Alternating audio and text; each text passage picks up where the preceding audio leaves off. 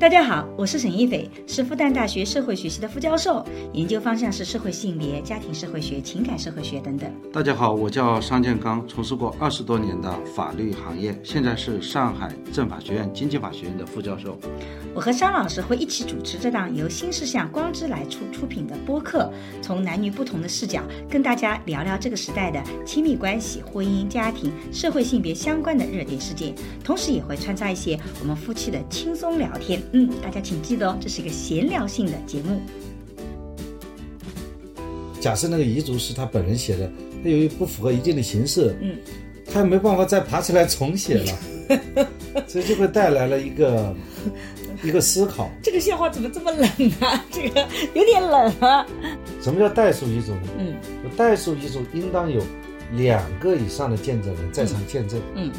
你自己写要写清楚，然后如果你是别人代书的，请务必记得每页纸头上都要有这个签名，对吧？然后就是如果录像的话，这些人都要出现在里面，然后不要忘记时间，不要忘记呃汇报自己的姓名，公证人员会帮你去把关这些问题你公证或者请律师，啊。他也可能会去帮你去把问题解决，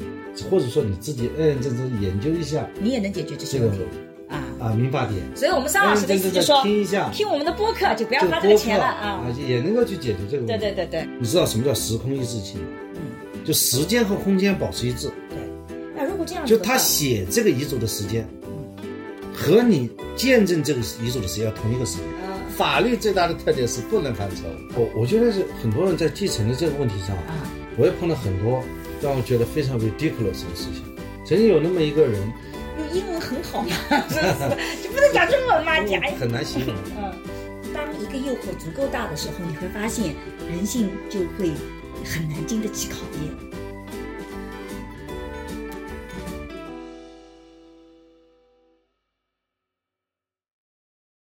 大家好，我是沈一斐。 大家好，我是商建刚。今天我们的播客其实就是回应之前我们提到的是立遗嘱的事情，然后之前的评论区里有很多的朋友对这个话题很感兴趣，所以我今天跟桑老师就具体来聊聊关于立遗嘱这件事情啊。虽然可能听我们的这个播客的朋友也都比较年轻，但是实际上这个话题，我觉得不管你是什么样的年龄段的，都应该关心一下啊。 对的，这个今天算是一个普法课 了。啊真的吗？ 他们都叫我们来聊聊这个遗嘱立的问题，因为在立遗嘱当中，最近啊，就是面临一个观念的问题：第一，要不要立遗嘱？立遗嘱会不会很晦气啊啊？中国人是很避免谈死亡的，对，在特别是活着的时候，嗯啊，很不愿意去谈死这个事的。是的，那么另外呢，就是这个遗嘱立了以后是不是有效？嗯，那么最近呢，就是特别是民法典颁布以后啊，嗯这个关于怎么去离遗嘱的法律呢，又规范了很多新的类型，嗯啊出现了一种呃打印遗嘱对啊这种新的类型。那么第三个方面呢，就是很多遗嘱被判定为无效，嗯那也引起了很多讨论。嗯啊，而且法院在解释这个遗嘱为什么判定无效的时候，也义正言辞。这个时候你想想看，那个假设那个遗嘱是他本人写的，他由于不符合一定的形式，嗯，他也没办法再爬起来重写了， 所以就会带来了一个一个思考，这个笑话怎么这么冷啊？ 这个有点冷啊。对，带来一个思考，嗯就是说我们对于遗嘱这个行为，它到底是怎么认定的？对的，包括这里延伸到对于家庭的财产，嗯对个人财产到底是怎么区分的？嗯，我想今天的话题呢，既有啊这个文化观念的成分，嗯，也有这个法律的成分，嗯啊，的确是一次社会学和法律的对话，嗯，咱俩是不是又可以合作写篇文章啦？啊，可以想象。对，这里面的确是有值得讨论的问题，我们可以今天来理性的讨论一下这些问题啊。嗯啊、因为我们家其实这几年来都有比较亲密的人过世，所以其实我的爸爸妈妈之前从来没想过立遗嘱这件事情。但是因为二零二零年我的大阿姨，也就是我妈妈的妹妹，突然间过世了，然后她过世了以后，大家就发现，因为她没有遗嘱，所以当她的丈夫和他女儿要去处理他的很多财产的时候，包括去银行等等，就遇到了很多的麻烦，有的时候就不太方便处理。然后，二零二一年，我的表弟啊，我在播客里其实也讲过几次，就是啊、呃，这个非常年轻，三十九岁就过世了，这个对我来讲是一个非常疼痛的、很难讲的事情。同样的，因为也很年轻，也是不会考虑到立遗嘱，这也导致。呃，当然，我们这种家庭比较好的是没有遗产的纠纷，就是没有出现说女儿跟爸爸去抢遗产呐、啊，或者是媳妇儿跟婆婆去抢遗产都没有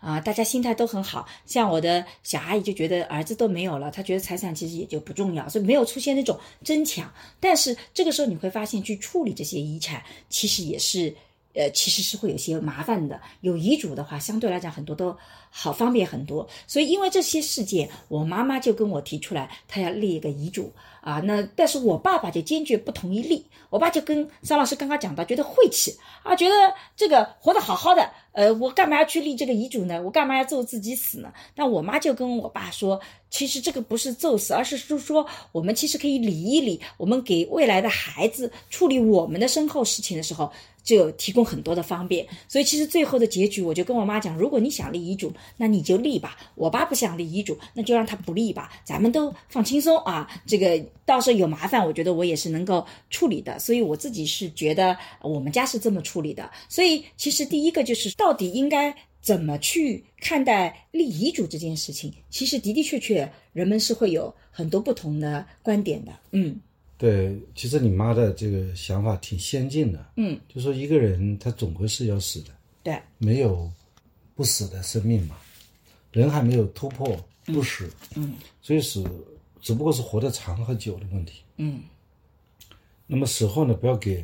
这个被继承人带来麻烦。嗯，也可能是这个遗嘱的先进性啊。对，像你小阿姨还有弟弟的过世，其实因为他们的财产也不多，嗯所以呢也没有啊、呃我们所碰到的现实当中很复杂。嗯比方说，我们就碰到有些人，他有很多曾经有很多太太，嗯， 曾经有很多太太就，是曾经有几任太太，嗯嗯他本人也身世比较显赫对，啊，家财产也很多，嗯然后每一个自己活得比较久，就每一个子女呢，又是又有很多子又女，有很多子女，嗯甚至他的子女又发生了离婚的现象，啊，还有出现一些，比方说照顾他的嗯那个人是他已经被离异的媳妇，啊，就是他媳妇离了婚啊，但是他的婆婆对这个离婚的媳妇特别认可，所但是以对儿子呢再婚呢又非常不认可，对，有再婚的儿子呢再生了一些孩子呢，他也不认可，嗯就是碰到这种情况呢，就会很复杂。嗯，那么所以呢，我想立遗嘱呢，它是解决至少两个问题，嗯一个是首先它是一个有财产的人，嗯，他对自己的财产一种处理的一种意志，嗯他希望给这个孩子多一点，嗯，给他孩子少一点，啊，甚至说他想给那么一个特定的人，嗯，他不想给他子女这一辈，他直接想给孙子这一辈，嗯啊，这个就是我妈的想法。我妈啊现在在写遗就嘱这样的时候，想，就基是本上把我跳过了。自己对自己财产一种处理。嗯第二呢，它也是一种就是说一种文明的标准，嗯就是说我死后我不希望这个我的财产是产生很多的纷争。嗯当然了，还有一种方法不立遗嘱，嗯不立遗嘱当中就按照法定的继承，嗯法律上也应该说法律规定相对而言还是比较公平的嘛。嗯就所谓法律，就是法律没有约定就按照法律，这不是讲约定，就是嗯没有遗嘱就按照法律来规定来继承。但是就怕就怕什么呢？嗯，怕就是你又立了个遗嘱，嗯，这个立了遗嘱不但是没有减少纷争，嗯，反而产生了更大的纷争。哦，还会有这样情哎，况？为什么呢？因为你立的这个遗嘱，有些人认为这个遗嘱是有效的，有些人认为是没效的，嗯可能有些人看到过这份遗嘱，啊有些人是没有看到过遗嘱，啊就是大家没有看到这个遗嘱的人，他认为是按照法定继承。啊但是拥有遗嘱的人呢，他要他提出来，呃，因为有一份遗嘱，遗嘱继承就优先于法定继承。嗯那么这样的话，就会通过这个遗嘱嗯的改变了法定继承，嗯改变了继承的逻辑和顺序。那么这样的话，这份遗嘱就会产生矛盾。就比如说，本来应该是先留给儿子的，但现在你要给媳妇儿，你就不跟法定的这个遗嘱的这这个顺序规则规就则变不化一样了了。。如果那你这个你如果你写个遗嘱跟法律规定一模一样嗯，那要遗嘱继承干什么呢？那倒也是，对我那就妈没有写价值嘛，我妈写遗嘱一个很重要的一个原因，就是因为她现在很想讨好我们家两个孩子，她已经提前把财产觉得要给到自己对的吧孙辈了，她觉得我她已经不考虑了。那那么遗嘱遗嘱继承的被继承人和法定继承的那些被继被继承之间肯定是有一个财产分配上的嗯这个竞争的问题。还有就是说，你即便是有这么一个内容写的是明明白白，嗯，但是有没有有效呢？啊，这还你写这个东西，它很可能是无效的呢，哎，那我也可能产生纠纷了。所以呢，遗嘱继承呢，它有可能会产生很多麻烦的。哎，但为什么会无效呢？比如说，我以前是知道一个遗嘱最好去公证才是有效的，可是呢，你后来也跟我讲说，民法典现在都改变了，不一定要公证，如果有两个见证人，你自己亲自写下来也是可以有效的。我妈现在列遗嘱就是录了个录像，然后有两个见证人，那么这个也会无效吗？我觉得关于这解决这个问题啊，要从两个方面来回答啊。嗯，首先呢，法律规定是什么？嗯，第二呢，法律这样规定如果达不到的话，会产生什么样的一个效果？哎，这样所会以比我较清们先楚呢。，来给大家讲一讲这个法律规定啊。嗯这个法律规定，我相信很多网友没有，如果呢不是学习法律的，嗯，还真的看不懂这些条文，因为法律的条文呢，它甚至是汉字，它是非常简洁。但我觉得有的时候我的问题是，我以为我看懂了，实际上我没有看啊，懂。那我们就先看看《民法典》第一千一百三十四条，嗯这一条叫自书遗嘱。嗯它原文说，自书遗嘱由遗嘱人亲笔书写，签名，注明年月日。哎，这个我妈做到了，你看懂了没有？看懂了，就是你自己写自己的遗嘱的时候，你自己要亲笔，不仅要签名，你还亲笔自己写下来，不要用打印稿，然后注明年月日。这一点，我觉得我我当时就辅导我妈的时候，我觉得我看懂了。自书的时候就自己写的，对你不要打印稿签个字，其实你自己手写更好。就每个字都自己写的。对哦遗嘱，嗯，我身后，你们写遗嘱两个字，哎，好像你没写就不一定是遗嘱啊，哦，真的吗？你不知道你在写什么。哦，好像写的，好像呃写的，遗嘱，我已经忘掉嗯了我百年以后由我的孩子来继承，啊、这可能就是无效的。为什么？什么叫百年以后呢？你一百年以后了，一定要说我过世以后吗？大家都知道百年以后嘛，就是过世了。法律上百年以后也可能是一百年以后，一个世纪以后呢？就万一你活到一百岁了，对也啊，百也叫百年以后，这个是有歧义，所以非得说我死了以后， 很残酷 啊因为法律上是这个有可能有歧义的。啊！对，就我身后有人有身后，嗯希望我们的财这些财产由这些孩子来处理，啊，可不可以？身后也可能有问题，也有我歧义身后这些财产由这些孩子来处理，这些孩子冒号哪些人对这些来处理，啊？可以啊他仅仅是处理，没有说归他所有啊。 啊也不行，这个就是这个自书遗嘱啊，自己写，嗯，你说自己写的意思是不是符合法律的那个意思呢？嗯嗯也是很成问题的。嗯啊，这是一个啊，第二条吧，嗯，啊，就是代书遗嘱。代数一字就是别人写的嘛，什么叫代书遗嘱呢？嗯就代书遗嘱应当有两个以上的见证人在场见证，嗯，两个以上的见证人、啊，其中一个人代书，两个人以上包括两个人嘛，包括两个人，好，两个就其中有一个人来代书，嗯并就遗嘱人、代书人和其他见证人签名，嗯。注明年月日。哦，就是那些代书的人以及见证的人也都要签名，而不能只是说我我当时看到过了，对吧？呃，你要签在一起的。啊，比如说代书，什么叫代书呢？代书呢也是手写的，嗯，能不能打印呢？下面有第三条，条有打印稿呃，啊是就这么是的，代书一手只是这个人手手写写的嗯这不不不大符合我们的生活习惯。对，一般来字数讲和代字数还能理解，啊，自己一个字一个字写，现在大家写字都很潦草的。嗯，啊，代书遗嘱呢，也是说，哎，我帮你写，这个能理解啊。我像帮你写像我妈就这个写的时候就特别不顺，因为她觉得写字很吃力，但还不如叫我来写。后来我跟我妈讲说，还是你自己写吧，你这个完全有这个能力的。然后她就写很多的白字，写到这个字不会写，问我这个字怎么写，那个字不会。那代书的话就叫我帮她写，但是你帮他写，其中一个人写，另外一个人呢，就是要在场见证。哎，我这怎里么样证明在场呢？嗯，那你要在，比方说写了三页，嗯写了三页，你在第三页上签了个字，嗯，甚至说你专门写了一个字，嗯，我见证他他写了这份遗嘱，嗯呃，这个法律上不是不可以的，啊，就必须在上面签字，然后对的，嗯而且要签名，嗯比方说你要注明年月日，嗯，你注明一个年月，日本要也不行，对，你是二零二三年春，哎，那你们呃，法官应该还是会筹情考虑的嘛？就有的时候只是没有很努力的写清楚，但说明还是真实性的。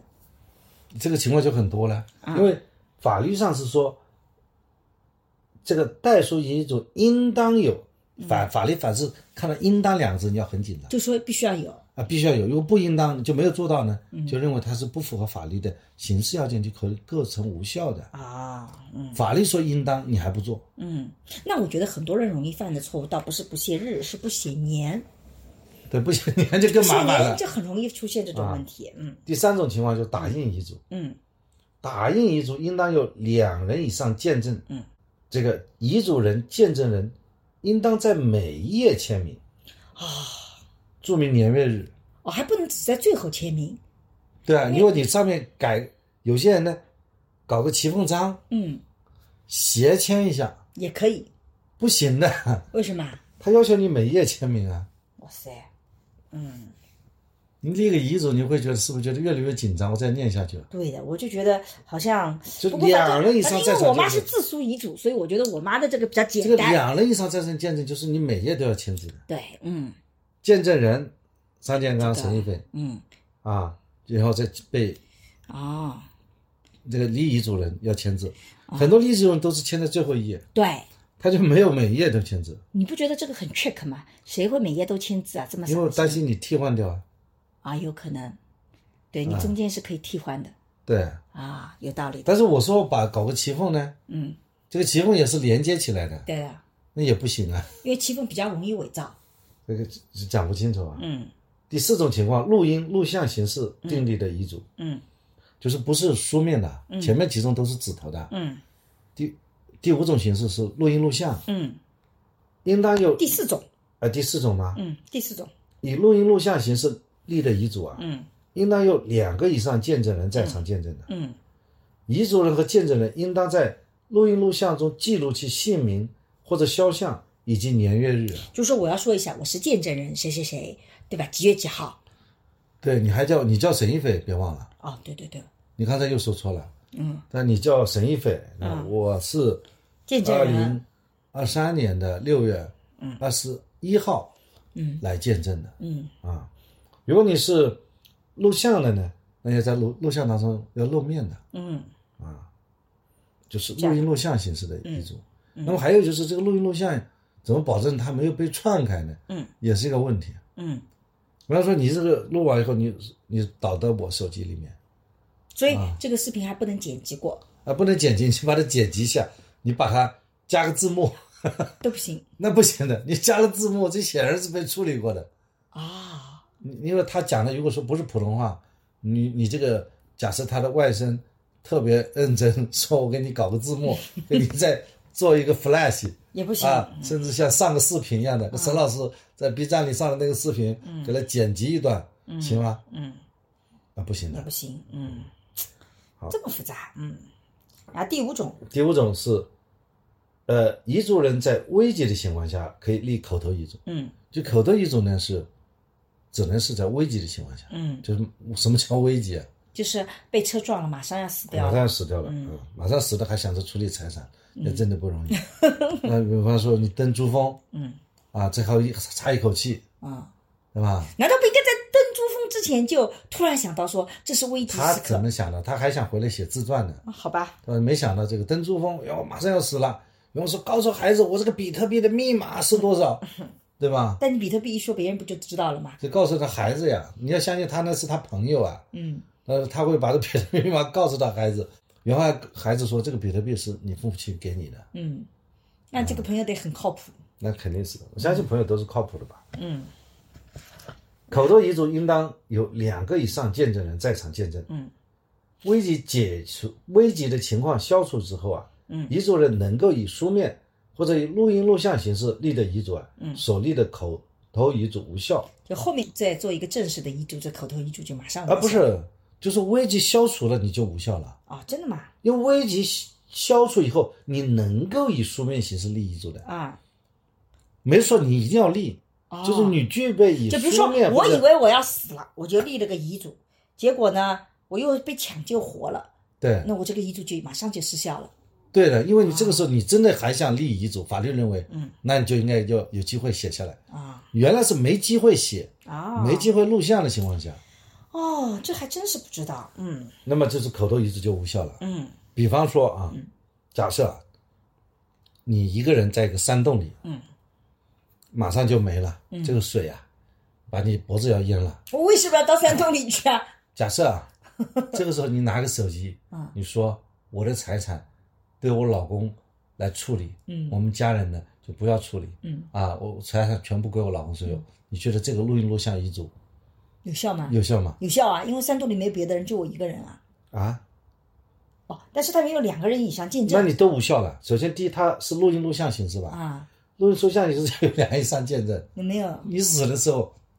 没人见证了，那倒也你是拿个手机这样对自己录啊，啊，没有效啊。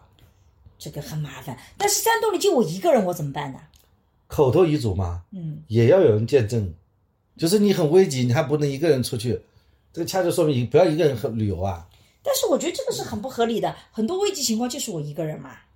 对你拿个录音笔，哦，我我你想拿个我觉得是拿个这样子的，能不能这么理解？假设我就是在关键时刻我就录了这样一个遗嘱，虽然在法律上有可能没有效，但是如果有这个凭证，比如说我爸爸妈妈就会知道说啊，原来我女儿的心愿是希望呃她的丈夫来处理，就是至少是能看得到这个心愿的，有可能就不上法庭，也是就大家就接受这个结果了这就不是法律问题了，啊，这不是法律问题 了，对吧？好吧？嗯，对不对？就一旦上法庭了，而且就一定还有肯可定有能人造成争矛盾。啊，什么矛盾呢？嗯，我把你的视频终于把它恢复了，嗯还花了不少钱，嗯。到电电子数据鉴定机构恢复了。你看，把我嗯这扔是在你水女里儿的那的，个啊，对不对？还花了不少钱。嗯，你看给你父母看，嗯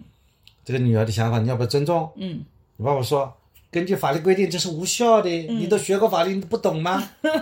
嗯，我说你这不，你们根本不懂事故，这是女儿的女儿的想法，对，嗯医院，你难道不尊重吗？嗯，尊重什么？你难道不懂法吗？嗯这个都根据民法典是无效的。我你看爸，我爸他根本不会说出这种话，因为我爸不懂法，对他慢慢就懂 法我了爸呀。法就肯定来问你，啊关键时刻他一定懂法了。哦，真的吗？是吗然后？他就问我，你你都学法律，你说这个是有效还是无效呢？ 你正好假设他用了一个疑问句，那我怎么回答？你这样嗯说无效，根据法律是无效的。 你说这不就带来矛盾了吗？嗯，有道理的，嗯，所以这个很 trick，我觉得啊，然后还有最后一种就公证遗嘱啊，啊，对，其实我以前一直以为遗嘱必须要公证，对，现在法律对公证遗嘱的效力和其他几种遗嘱效力啊，是一样的它没有区分的，啊，这所以都是一样的。嗯。嗯，哎，我里面有个问题，比如说我妈写遗嘱，我呢帮她代书了，因为之前我妈是希望我来代书，我来写，我写完以后，我也作为这个公证见证人见证人之一，然后呢，也旁边有别的人，也有别的另外一个人见证人，然后我妈也签字了，算不算有效遗嘱呢？呃，正好有一条等着你啊，是吧？你看啊，啊，下列人员不能作为遗嘱见证人了。什么人？第一种是，嗯，与继承人受继承人有利害关系的，啊，你是继承人和受继承人，你本身就继承人。这也不行，对啊，就是继承人和受遗赠人，他是不能作为见证，也不能代书的。对啊，你不能叫他写份东西给我，对，然后你妈妈写个条子给你，也不说行这个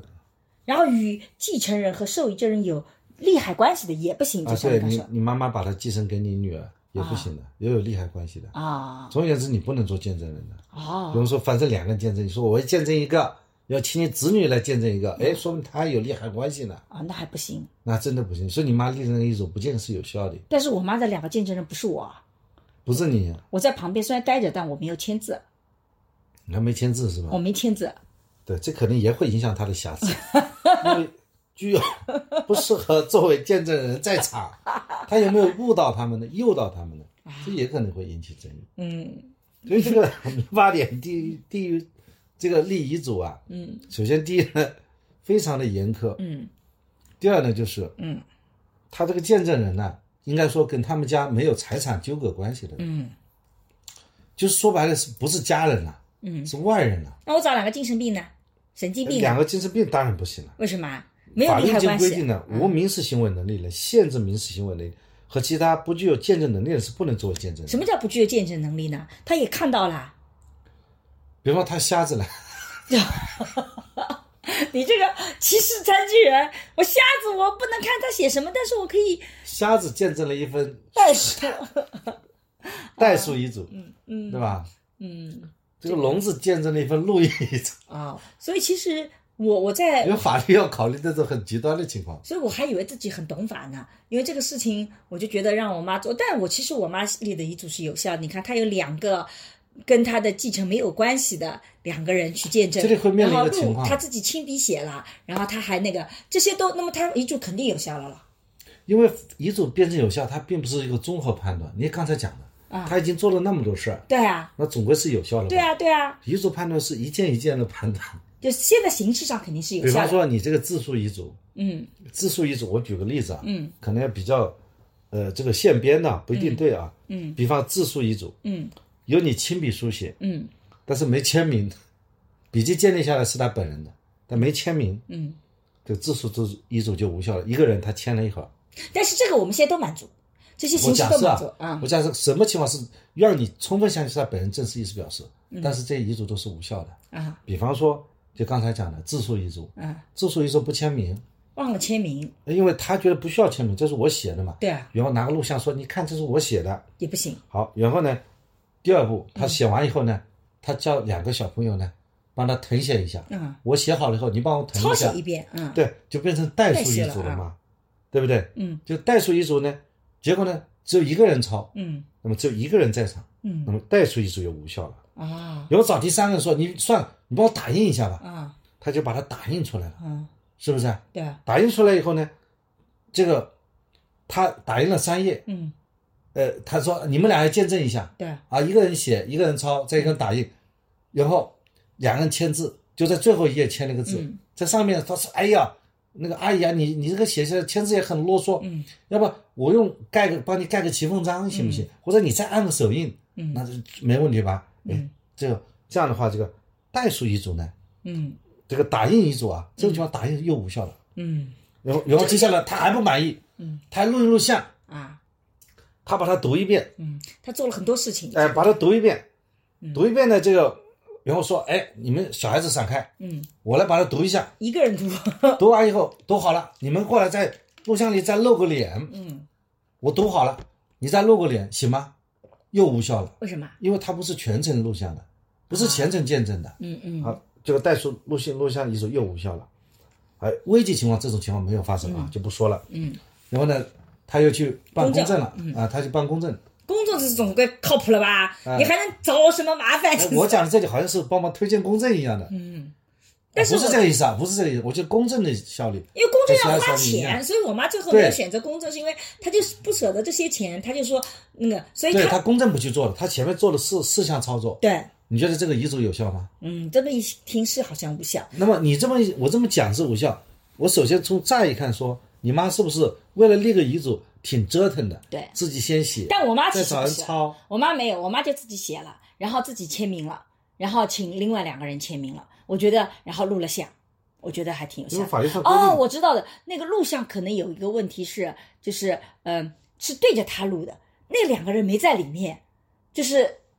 可能也有问题，对吧？对的但是我妈因为是因自为法律诉上嘛规，定，自诉遗嘱没有需要见不需要见证人的，自诉遗嘱不需要见证人嘛。对，法律上没说要见那证人。我妈是自诉遗嘱、签名、有年月日，还有见证人，还录像了，她全干了，对你还是这个逻 辑，哦多干一点组吧。合拳， 对，所以法律上是一个一个来判的。啊，就您如果是亲笔代书，其实就写清楚就 OK 了，自己鉴定是你的就可以了，对吧？不需要我刚这才个讲的好像有点吓唬你，啊，是其有实点呢吓唬我。就是你自己写嘛，嗯你要写的时候要写的很清楚，嗯，就是就怕写不清但楚。是我觉得形式我大概能理解了，就是你自己写要写清楚，然后如果你是别人代书的，请务必记得每页纸头上都要有。这个签名对吧？然后就是如果录像的话，这些人都要出现在里面，然后不要忘记时间，不要忘记呃汇报自己的姓名，这些我都觉得我搞清楚了。但我下面的继续的一个问题是说，形式上我们都合法了，假设现在啊，那有没有可能我妈写的东西里面还有可能是被认定无效的呢？有什么样的内容会被认定无效那呢？我们现在通过一些案子来讨论一下，好吧？啊，比方说，最高法院公布的一些案例啊，嗯这个案子呢是这么说的，嗯就嗯说在继承纠纷当中啊，就有一方当事人呢，就是持有并向法院提交那个被继承人所立的那个遗嘱，嗯，而另外一方人当事人呢，对这个遗嘱的真实性提出异议，嗯，就是一方呢认为一方有遗嘱嘛，对，另外一方面呢说遗嘱不真实，嗯，由于呢立遗嘱人已经死亡了，对吧？要不你把他再已经叫死起亡来了，，对，嗯因对照样本不全，法院呢也没有完成鉴定，嗯这个时候，承担举证遗嘱真实性证明责任一方呢，面临了这个败诉的风险。嗯因此呢，就是法院呢对这个在遗嘱案件当中怎么去分配这个举证证明责任呢，就是一个法律争议的一个焦点。嗯就最高法院认为呢，就从利益归属和双方举证的难易程度来看呢，嗯一般呢是由持有遗嘱并主张遗嘱真实的一方嗯来承担的，来承担遗嘱的真实性的举证责任。嗯就是说，另外一方否认它无效，嗯，法院就让那个持有遗嘱的一方来让他证明这是有效的。但我怎么证明法呢？我已经告诉你，你看他自己写的了，我也证明说有两个人了，但你不相信我有什么办法？所以这个案子他怎么说呢？这个这个人叫张某啊，嗯张某提供了遗嘱，这个张某作为提供遗嘱的一方啊，嗯应当对遗嘱符合法定的形式要件，也就是说，这个遗嘱是遗嘱的人亲笔书写，并且签名进行进一步的举证。嗯，没明白。你刚才不讲这个自述遗嘱吗？嗯我跟你讲情节是怎么个情节呢？嗯张先生和袁女士生了两个孩子，嗯，一个叫张张老三，大，一个叫张老一个二，叫张三，一个叫张四吧。好吧？嗯好吧？这个老爷子呢是一六年去世的，嗯，这个母亲呢是一三年就去世就了，母亲是袁女士更早的去啊世，更早对吧去世的嗯。然后呢，就是这个张某和袁某他们的父母呢都不存在问题了，都是早于他们过世的。嗯也就是说，我们法定继承呢有父母、配偶和子女嘛。嗯，那么这个张某呢，过世的时候配偶也死了，父母也死了，所以只剩下孩子能够继承就他的只剩继承下两个孩子嘛，嗯所以呢，这个张四就是老二，嗯在父母去世以后呢，就取支取了父亲名下的银行存款，嗯大概有十几万，嗯，母亲名下的存款呢，大概十万。对，后来呢，就是老大呢，就是起诉到法院，嗯要求继承这父亲和母亲的这个银行存款。对，一共呢大概在二十七万左右。嗯这个这个老二呢，很可能就不同意了。嗯，他说，这父亲母亲呢生前留有遗嘱，嗯对这个遗产处理有了意见。嗯也就是说，这个遗产呢嗯是留给这个老二的，就嗯不给老大的。嗯那么这个时候， 老二的证据是什么呢？他提供了一份自述遗嘱。嗯这个遗嘱上是这样写的，嗯他说我这个就他们的父母啊，嗯个人的银行存款有二子，这个张四啊负责支取和支配，嗯那么就写了这么一句话了，嗯在遗嘱上显示有他父亲母亲的签名，嗯也有落款日期，对，啊二零一三年的四月十二号，这么清楚。对，这个日期也很清楚。嗯这个老二就说，上面遗嘱的内容呢是有这个父亲写的，嗯这个写字居然是一笔一注，两个同时立的嘛，嗯父亲写的，然后父亲和母亲呢亲笔签名的。嗯这个老大说， 这个遗嘱不真实，嗯因为这个遗嘱的内容并不是一个人写的，嗯字体呢前后不一致，嗯这个签名呢也不是他本人签名的。嗯老大说：“这我认识我父母的签字啊，嗯这两个字不是父母签的。”嗯，所以呢，这个老二呢就提出了鉴定申请，嗯这个鉴定机构呢也出来了，嗯表示说你现在这几个字写的太少，你看就这么二十个字不到啊。嗯你看他的原话是这样嗯的啊，这个这个我父亲与母亲啊，指的是名字啊，我嗯们在播客里不讲他们的名字啊，的个人银行存款由二子张氏负责支取和支配，嗯就这么以后写写了一个签名和签字。嗯那么鉴定结果就是说，你这个对比样本字迹很少啊，嗯这个签名写法上也有不同。嗯考虑到老年人因身体机能呢嗯或者书写能力变化较大这个因素啊，嗯样本呢无法满足检验条件，嗯无法提前对比，嗯，不出鉴定意见。 那这样子的话就没有办法确定这个遗嘱的真实性了。法院怎么认为呢？嗯法院认为就是你这个被继承人的财产，首先是啊要析产，嗯，析产以后呢，这什么叫个析产析产就是现在我们的财产啊？是夫妻共同财产，对，那一个人死以后，那么先死的那个人呢，他只能是把家庭财产的一半拿去继承呀，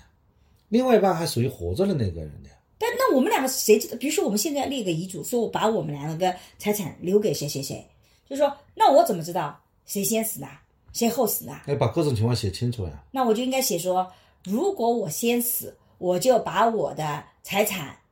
是是留给谁谁谁，比如说我留给二分之一留给我的丈夫，二分之一留给我的这个孩子，然后呢，或者我有二分之一这个三分之一留给我的父母，三分之一留给我的丈夫，三分之一留给我的孩子，然后你再写说，如果我在你后面死的，那你就拿到我这个财产以后总额的财产多少，你再写，然后然后还写，如果是你先死，那你就会要写这么复杂吗？呃，是有复杂一些的。但我觉得这我不曾合经理帮啊。助一个，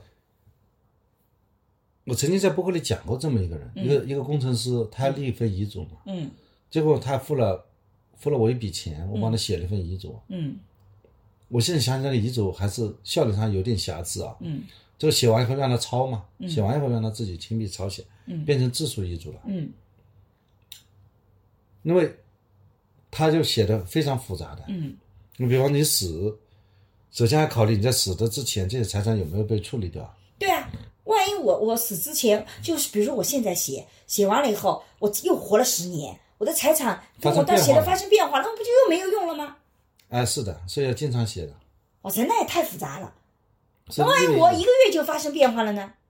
那那就是要考虑你对财产的处理情况那的，就我就每个月都要写吗？ 这个不行我。觉得这个太复杂了，啊这这是太不复对杂的，嗯，这是不对的，啊啊，但是你如果财产不固定，比方说你有一个一辆车，嗯对吧？嗯，有一辆车，嗯，结果你要立个遗嘱，这个车卖掉了，嗯这卖了的车呢，你换成另外一辆车了，对啊，那肯定就这个财产就不属于遗产的范围啊，不要遗嘱继承的范围啊。所以这个就太复杂了，我觉得，啊，对吧？你往往处理的都是些大件，嗯比方说房产，嗯比方说名画嗯啊，所以比方说那个银行里面的存款，嗯，比方说我的银行存款，你可嗯以，你就可以类型化，就我的银行存款，我的国库券，我的证券，嗯，啊，这个你可以类型化的讲那。像我妈的话，现在根本就记不出来自己还有些什么东西啊，那怎么他办？可以讲，比方我的存款有谁来继承，我的我的这个银行的那个金融资产怎么来继承，我妈写的我的可复杂了，我的知识产权谁来继承，我妈我妈写遗嘱的时候，我都惊呆了。她是这么写的：她说她的存款里面虽然有一张存折，虽然是以她的名义做的存折，但实际上这笔钱是我们两个孩子的压岁钱， 这个她帮他们存的，所以这个钱她认为自然而然就归属于这两个孩子。她这么写，这是可以的吧？啊，这属于这就不是遗嘱了。这这为什么这样？就是个正人正眼了、因为这不是遗嘱，遗嘱是所有遗嘱是处理你自己的财她产，在遗嘱里面就写了，因为这个都在她名下，他只这个就是他出了一个证词，就这个不属于遗产，因为你想想这个是属于别人的财产。啊，证词，因为你想想看，十几年两个孩子的压岁钱加起来也是不少的一笔钱呐、然后我们家两个孩子拿到压岁钱，一个本能的反应都是交给外婆的，所以外婆每年都帮他们存起来。啊，中间有一年据说交给你 炒股，你给亏了。他写写在遗嘱里把这个情况也写进去，我就说这你就不要写了，已经亏掉了。你说不要写呢，嗯他肯定不同意。嗯，你说有可能影响你遗嘱的 效率，呃，虽然只有两万块钱，但我妈耿耿于怀的两万块钱呢。 嗯，对老人来讲，所以其实我我继承太太复杂，你能不能告诉我们一个我简简单单一来点的讲这样，怎么能就够说显一得个有人效？在发生继承的时候，嗯，首先是要把他的个人财产先罗列从一下家庭财产中把它吸出来，啊，这叫析产。就先说我解析哪些在家庭财产里哪析些是嘛归我的，一个木一个金嘛，对，但是解的析析啊分析嘛对，嗯就是叫析产，啊就是他一个个人财产有多少，嗯，但是他个人财产是在家庭财产的一部分嘛，对就这个人过世了，对他发生继承了，首先把他的财产、家庭财产要把它吸出来，哎，等等，我这里就有个问题了。我妈写她的存款，我妈认为这些存款全是她的，可是，在法律上，岂不是能证明说这些存款有可能是跟我爸共同有的？那啊是夫妻共同财可产，是我妈不觉得呀，我妈说这些钱都是她自己攒下来的所以。他这个效率就有问题。啊，我妈的笑的这个一定也有问题了吧？对，哎但是我他一妈，半是你爸的呀，但是我妈说，我爸这么多年来又又又没有给过他钱，这些钱全是他自己挣的，是他自己累下来的，这个都是他个人财产，所以对他就写的时候就直接变成他的个人财产啊，了，就是夫妻共同财，这属于夫妻共同财。你妈这显然还缺乏这个常识。那就还要细产。对那，那如果我爸妈一起写遗嘱呢？那些时候也可以啊，嗯，那些也可以，也可以啊。那他们就说了，这是我们俩都我们俩都同意这些财产，就是不管我们谁先走，我们都把它作为一就个像整你体的刚才财产。讲的这个案例来讲嗯，假设他们一起写了遗嘱，嗯假设他们真的非常恩爱，嗯，一人写一行，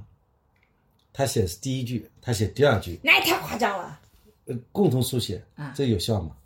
也没效果啊。这无效啊对。法律上自述遗嘱指的是一个人自己写，对，没有说两个人共所以同书两个写人都遗嘱分。别要写一个遗嘱，对吧？对，两个人都共同分别写遗嘱，嗯法律上没有规定说 共同写份遗嘱嗯，啊，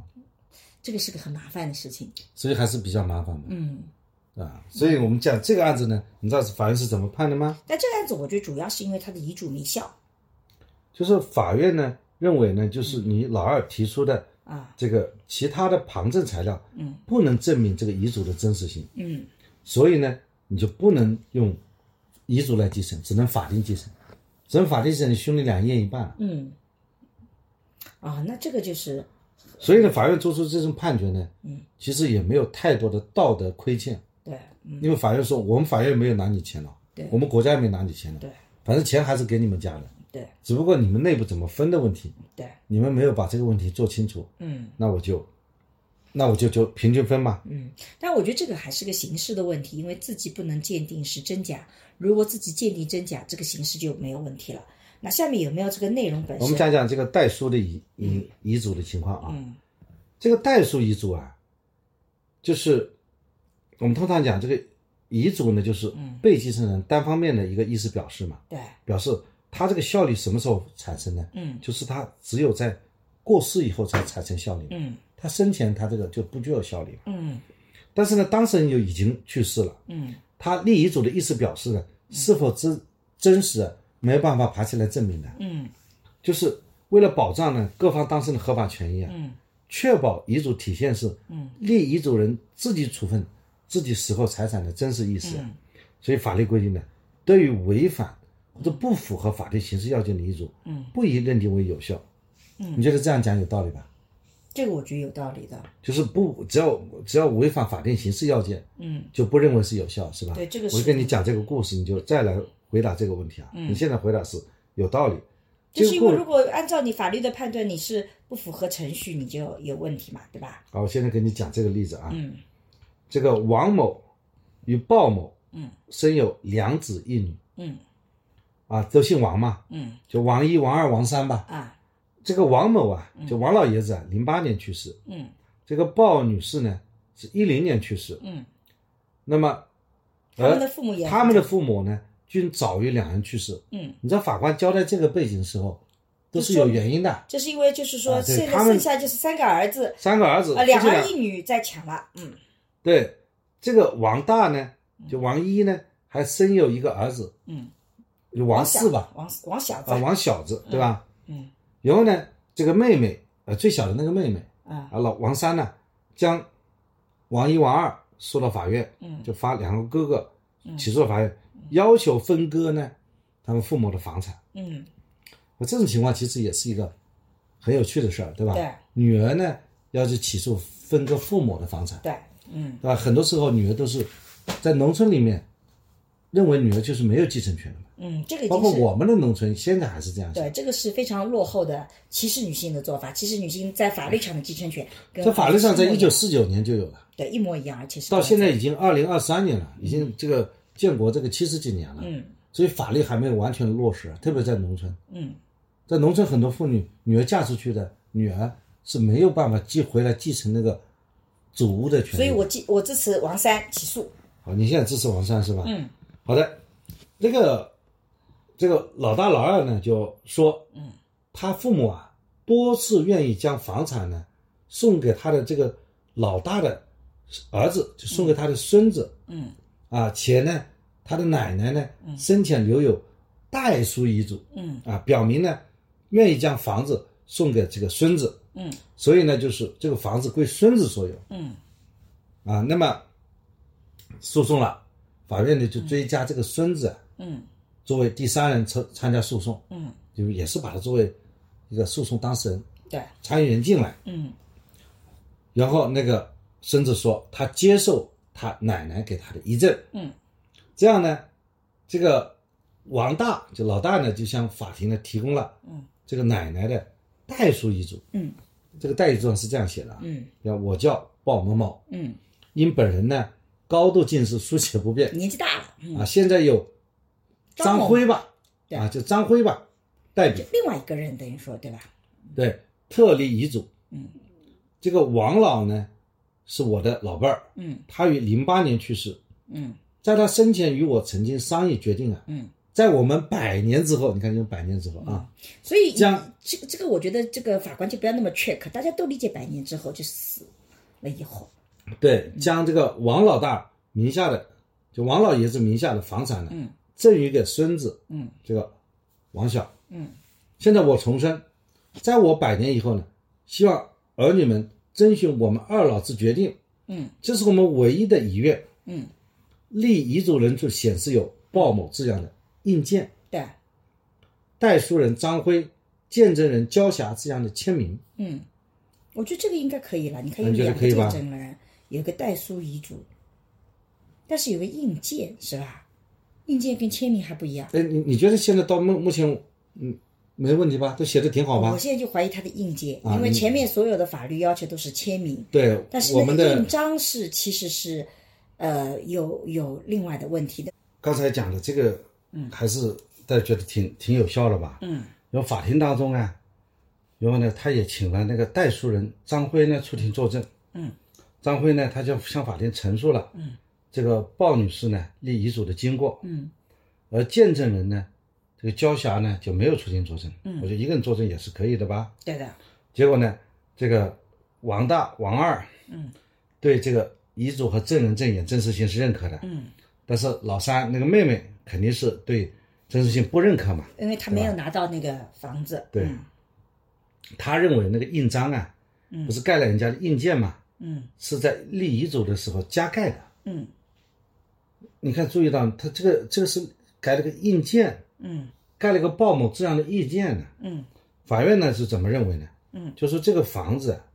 是老夫妻在婚姻程序期间买的，嗯在计算房屋购买价格的时候嗯用了夫妻两人的公名，嗯属于夫妻共同财产，对没问题吧？嗯关于这个鲍女士啊遗嘱的问题啊，嗯王大呢虽然主张啊，嗯，这个他的妈妈生前有代书遗嘱，嗯并且提供了代书遗嘱，嗯但是呢，这个遗嘱上仅加盖了鲍某这样的印鉴，没有有他的签名啊。所以还是这个印鉴出问题了，就敲章出问题了，应该要写签字签名，对吧？对啊但，是张辉已经现场已经看到了，这个见证人已经证明说是看到了。 然后法院对这个评价了，嗯就是这个女儿小女儿对遗嘱的正式提出了异议，嗯，那该举证责任又转移到他那里去了，嗯就是他没有通知见证人到场见证接受质询啊，啊也没有提供其他旁证的情况下，嗯他所持的这个鲍某的代书遗嘱形式要件就欠缺了。那如果张如果见证人焦霞也出庭作证了呢，会不会就使得这份遗嘱会被认定有效呢？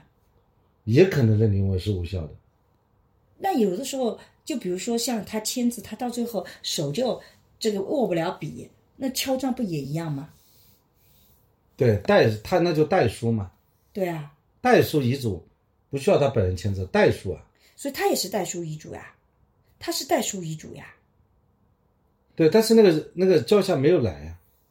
所以我刚刚的问题，你看你你又那个了。我的问题就是说，假设交交峡交峡到了，是不是其实就能证明这个真实性？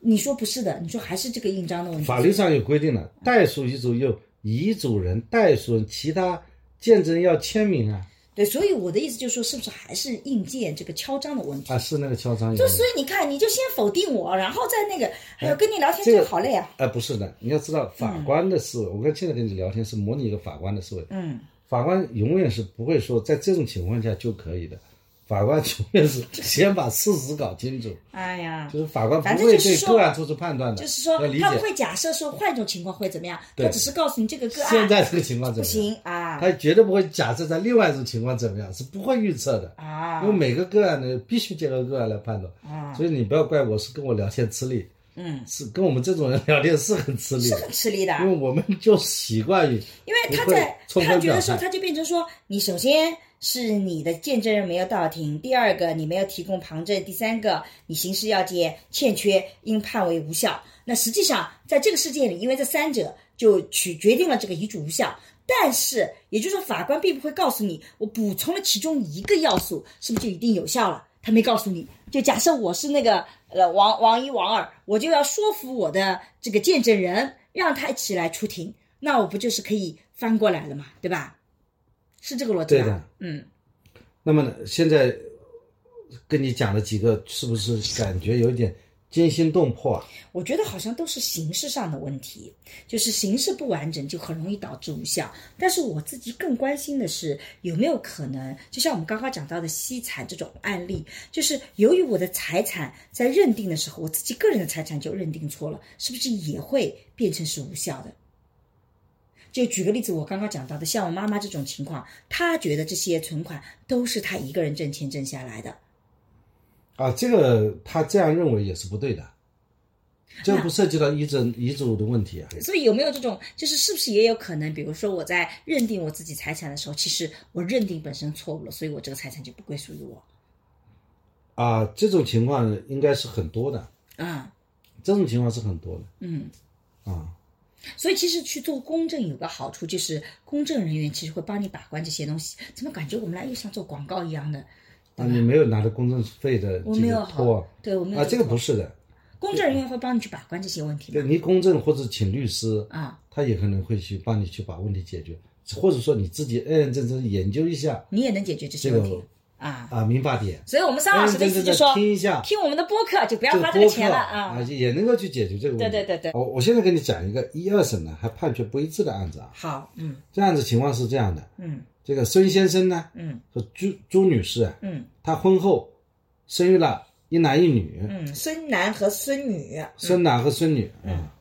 不是叫孙女，姓孙，不是孙女啊，是孙一和孙二，那就啊，嗯啊，孙一和孙二吧，嗯，孙甲、孙乙啊，甲乙孙丙甲丁孙也可乙以啊，加孙甲和孙乙吧。嗯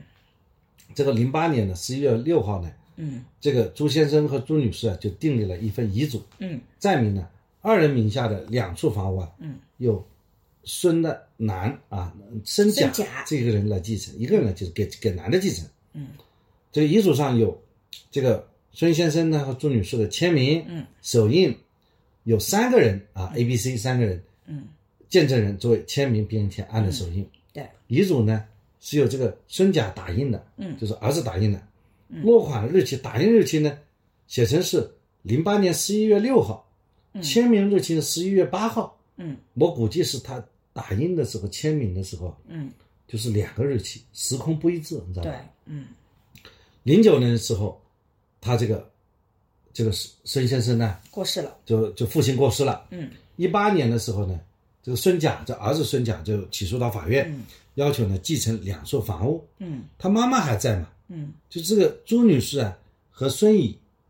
就是她的女儿啊，啊对这个遗嘱不认可，嗯并且认为呢这个不是孙先生和朱女士的意思表示了，哎，这个难道不就是应该肯定就判无效了？因为朱女士还活着，她都说这不是我的真实意思表现。对啊，那肯定就是不不是真的了。这个时候，那个朱女士还拿了一份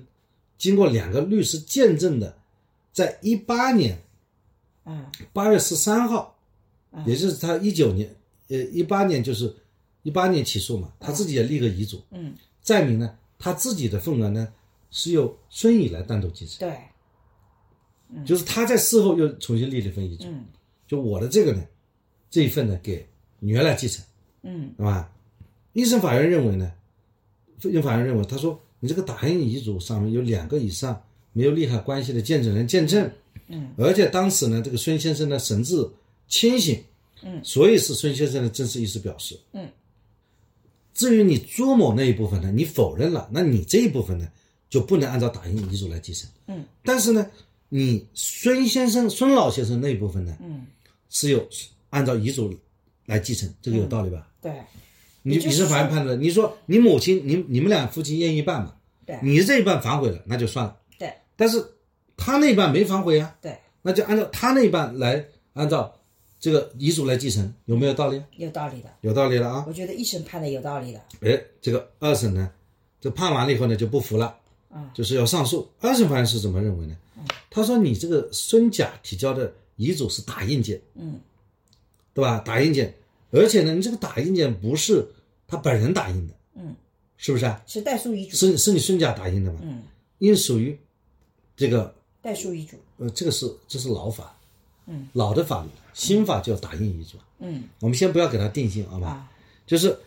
你这种情况下，应当是有见证人在场见证，嗯并且呢，有这个立遗嘱的人、嗯代书人和其他见证人签名，嗯，注明年月日。嗯在本案当中啊，嗯，你打印的时间和签名的时间不一致啊。嗯而且见证的人呢，没有全程见证你整个遗嘱制作的全过程。啊哦，就见证人他不能够只看到这个遗嘱来签字啊，说这个问你是不是真实表达，而是你必须要现场在那个那打印机，那还得跟到打印店去，得跟得到打印店所以去。啊呢，这就不符合时空一致性原则。嗯而且呢，你这个遗嘱呢是由你这个孙甲制作完成的，嗯，就你是有利害关系的对，嗯所以你这样遗嘱是无效的。嗯法院认为无效，就是说你这件事情，你没办法证明它的时空一致性。嗯你知道什么叫时空一致性吗？嗯，就时间和空间保持一致。对。那如果这样子就的话他写这个遗嘱的时间，嗯，和你见证这个遗嘱的时间要同一个时间。嗯他写遗嘱这个空间和你见证这个遗嘱的空间要一致，叫时空一致性。嗯什么意思呢？我在家里写了，写完了以后，我发现，哎，陈老师你在哪儿？嗯啊，你在办公室啊？你等一下，我到办公室来一来。嗯，然后到你办公室，沈老师，这是我刚才写的遗嘱，你帮我见证一下吧。啊，沈老师，好呀好呀，我很忙，我帮你见证了一下。嗯，那么你写的时候是，我这个是我前两天我写的，你帮我看看，啊，写的不错嘛，那你帮我见证一下。嗯，我我是六月二十二号找你，我六月十八号就写好了，你见证就无效见证，哦，还非得要当场见证。时空不一致。嗯，明白了。哦，这个真的是要求很高的。但是如果这么一打的话，你看孙甲本来是能拿到两套房屋，但这么一搞的话，他就只能拿到，就是说，比如说他妈妈能拿到就是自己的两套房屋里的一半是夫妻财产是他的，那么老这个老伴过世以后，至少在那一套房子里，另外一套房子里一半也是他的，他就拿到了四分之三。这四分之三，因为妈妈现在已经决定是给女儿了，那就全部归女儿了。那么剩下的还得再分，三个人平分。那这样的话，这个儿子一下子就从原来可以拿到两套房，最后就拿到了一个卫生间了，是这个逻辑吧？那这个儿子肯定就很生气了啊！但是这来一来一回，就原来他在一审的时候，他还能拿到一套房，因为两套里面一套妈妈的给了女儿，那一套房是他的，呃，你现在怎么分是吧？对。现在呢，两套房，嗯，其中有一套房是他妈的，你你先你先先等等，我刚刚讲的对不对？你看你老是我讲的时候，你就不听我讲，我刚刚讲的对不对？你别待会儿又重复一下跟我讲讲得不一模一对样讲的哪个不对了剩？下的那一套房是他爸的，啊对的，这个是一套他妈的，对一套他爸的，对的，他妈他爸的这一半是他妈的，对，我刚刚也是这么讲的，哦啊，我刚刚也是这么讲的哦。 对啊我讲错了，你怎么讲错了？你不刚两套房，对一套是他妈的，一套是剩下他的是他爸的，对的，他爸的这一套，过世了一他套妈、他他以及他妹，嗯，三个人每人三分之一。难道不是应该夫妻财产先过世以后一半是他妈妈的吗？另外是吧，他妈妈已经拿了一套，啊已经拿走一半了。 啊啊，就剩下就三分之一，对吧？他一他们家是啊两，套，那我就不就是这个地方犯个小错误吗？真是的。一定要你自己讲，所以是不能犯错误的。法律最大的特点是不能犯错误，啊，那就拿三分之一，对他会拿这一套房就子是哦三分之比一，卫生间稍微大一点，拿了个书房，等于说是，是本来是拿两套，对现在只是拿后来拿了三分之一套，又拿了三分之一套，这就很难受了。他妹妹拿了也有三分之二套，对，所以这个一一来一回。那我其实觉得有的时候很可惜的是，你大概率可以判断这个财产官司打完以后，这个兄妹情也就很难再持续了哦，我觉得是很多人在继承的这个问题上，啊。我也碰到很多让我觉得非常 ridiculous 的事情。曾经有那么一个人，用英文很好嘛，真是的，就不能讲中 文嘛，讲一哦很难形容，啊 嗯不知道怎么形容这个人呢？就是他讲了很多大道理，嗯，他父亲还在世，对，然后他父他他父亲在市中心有房子，嗯然后他迫使他市中心呢，这个父亲的这个房子啊嗯要把它就处理掉，嗯要住到乡下去嗯，啊，这种情况都有。就生前呢，只要父母的他兄弟两个，对，那么比方说他父亲对这个啊小儿子好，嗯，他就迫使父亲，就你凡是给了小儿子多少钱，嗯，那你要先给我多少钱，嗯，那么这种这个叫生前继承呢、生前把父亲的财产叫扒光，嗯，对吧？比如说父亲对小儿子要多照顾一些，嗯，啊，帮小孩子小儿子买了套房子。那么父亲就没有能力帮大儿子买房子啊，大儿子自己有房子嘛，嗯，他要迫使父亲把钱拿出来，嗯这样的孩子也有，父亲也无能为力，嗯，这个很很这种情况也很多。嗯还有就是说，哎，这个我父父亲死之死了以后，嗯那个父父亲留的那个房产，嗯马上被有一个兄弟把破门而入，嗯把这个骨灰尸叫什么尸骨未寒呐、嗯马上就开始扫荡整个房间来清理他的多少财产，把他的财产拿走。嗯这种情况也有很多的。嗯，我们以前在做动拆迁的时候，就看到过这个，因为动拆迁分了一笔钱，家庭是怎么分崩呃撕裂的，就是因为当一个诱惑足够大的时候，你会发现人性就会很难经得起考验。就是是，比如说你可能就是财产这个存款几十万啊，这个呃，你可能就觉得我还能够稍微这个抵挡一下，但房子几百万，你很可能就很难去抵挡这种诱惑了。是呀、嗯，所以就是说人性面在这个对时候金钱的利，益就，人类在面对金钱是变得很脆弱，嗯就很多很贪婪，不是脆弱，对是很贪贪婪。婪。就人类很难避免对于金钱的这种诱惑，也有，就是呃，这个在很多的故事里面也有，但是真的比较少一点点。啊，对的，所以我们在讲这个时候，我们肯定会问一个问题，嗯，就是为什么很多，就是从大概率上来讲，这嗯应该不会是伪造的嘛？ 这一个人到法院打官司，他伪造一份证据，这可能性很小嘛？对就是绝大部分人是有效的嘛，是一个真实的嘛。对，那为那什么，既么为真实的遗嘱，为什么法法院那么严苛呢？嗯，为什么呢？我其实想不明白，因为法律上是表现出来，他就是说，因为这个是涉及到一个重大的利益嘛，因为法律已经规定了一套法律的程序，谁继承嘛？但我觉得我在法这律首先讲法定继承啊，对什么叫法定继承呢？嗯，就是没有遗嘱继承，没有遗赠继承，就是法定继承。对，法定继承呢，首先是第一代血亲继承，嗯，就父母，父母、嗯，子子女、配偶，配偶，嗯，比方说我死了，这三个人的这个关系是平等的。平等的，我我死了，嗯，我的财产，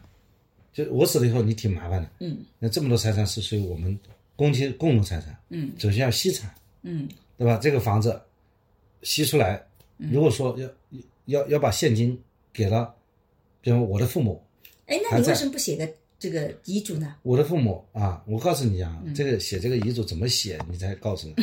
然后配偶你，嗯，还有我们子女，对吧？对，至少有五个人在继承我们的财产，对然后房子的一半是你的，对的，剩下一半，啊，这个房子假设是值一百万吧，你这个房子，嗯，对吧？三分之一是你的父母的，这一半是你的，五十万是你的，嗯，还剩下五十万呢，就是父母啊等等等等，我刚刚是这么分的哦，你说我是错的。就两套房子里，我拿走了一半，那一半是我的那个，但是剩下一一套房子，这一半是五个人分呀，父母、嗯、配偶和子女五个人，每人拿五分之一，就是每人再拿十万，嗯你这剩下的里面再拿十万，你就拿六十万，嗯啊，嗯结果呢，这个这个一百万的房子，嗯，就是你手上没有六十万，嗯，那不就不能要只能卖房子了吗？嗯，这就很尴尬了。对呀、所以你应该写遗嘱哎，而且我大概率想啊，就万一你走了啊，我我我会写个遗嘱，我其实已经写了，一定有人跟我争财 产，我都能够想象，在这种巨大但的哎我现在这个算录音遗嘱啊，啊，你这说就明我死后就所有的这个财产都归你啊，由你来处理啊。你这个嗯现我在？现在不录音就要录下来了 啊吗这真的全归我吗？是呀，你不是很 开心吗？哎但是这个从无法律效角的度它是无效的，因 为我不这知道绝，对是个录 音啊因，为没有人哎见没证，有见证人啊，现在有见证人啊，嗯这个有广大的播客听众朋友们见证啊，啊，你说这个有效吗？也没效哎呀为，什么？因为这个是一个公共传播啊，啊，不是，这不符合时空一致性，讲法言法语嘛。啊对就我今天录了，朋友们是几天后听到了，啊时空不一致。所以你哎，看然后所有朋友在下面点赞留言，我见证，我见证，我见证，嗯没用，没 有用啊。举了一个例子，啊，真 坏，嗯是啊是，但是他挺挺能够抚慰人的，我觉得这个男同志可以用这一招啊来。啊，就给老婆干什么？给她写份遗嘱吗？嗯对不对？但实际上只要没有对人吧见？证，我的财产归你继承，然后呢，最好也请你来做一个见证，嗯见证人老婆，嗯啊，这样这样就更加无效了。 对见证人是 对被继 承人，啊所以你看，这个律师要玩你玩起来真是很讨厌的。 嗯嗯，所以啊所以这个所以这个里面就是讲法律要严格嗯啊。那么，觉得其实这种